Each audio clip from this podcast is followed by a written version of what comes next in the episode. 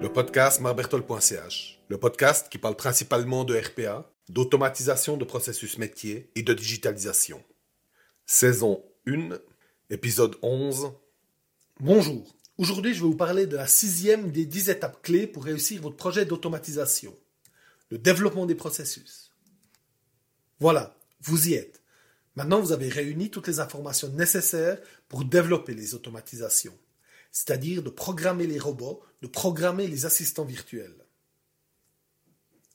Je ne vais pas entrer dans le détail du développement, car chaque solution a sa propre technologie et il existe déjà plein de vidéos pour apprendre ça.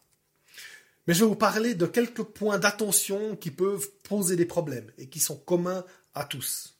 Comme dans toutes les technologies, il existe des bonnes pratiques qu'il est vivement recommandé de suivre. Et c'est pas différent pour la RPA.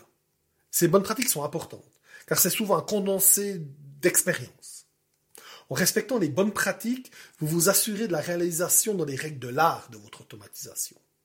Ensuite, le deuxième point très important est la gestion des erreurs. Et c'est vraiment important. Plus l'automatisation devient complexe, ou plus vous devez développer de, modules pour l'interfaçage de vos applications métiers, plus ce point devient crucial. Car il est vraiment important de pouvoir déterminer facilement ce qui s'est mal passé en cas d'erreur.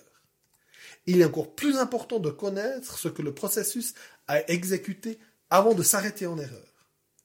Il est vraiment important d'avoir la capacité d'identifier les données qui ont été modifiées pour que l'on puisse maîtriser la cohérence des données. Il faut se rendre compte que malgré le marketing hein, qui parle de low code ou parfois même de no code, cela est vrai pour les automatisations qui sont vraiment basiques. Hein. Vous voulez lire un email et puis le pousser dans, un répertoire ou lire un email et le pousser dans votre OneDrive. Mais le genre de choses qui vous font vraiment économiser du temps au niveau entreprise va vous demander un vrai effort. Le, le clic, clic, clic, clic sera clairement insuffisant. Ne vous faites pas piéger par ça. Vous pouvez voir ça un peu comme Excel. Il n'y a pas besoin d'être le roi du pétrole pour euh, aligner trois chiffres et faire une addition avec. Par contre, c'est tout de suite plus compliqué de faire des calculs avec des formules conditionnelles et des données variables.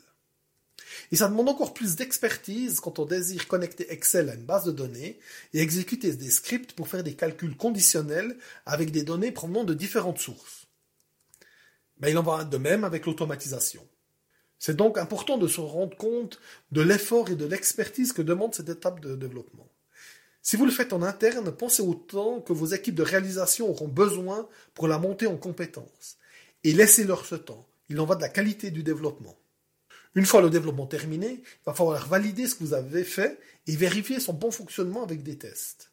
Abonnez-vous au podcast pour ne pas manquer la sortie du prochain épisode.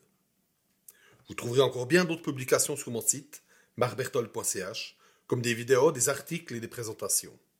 Automatisez bien et bonne journée.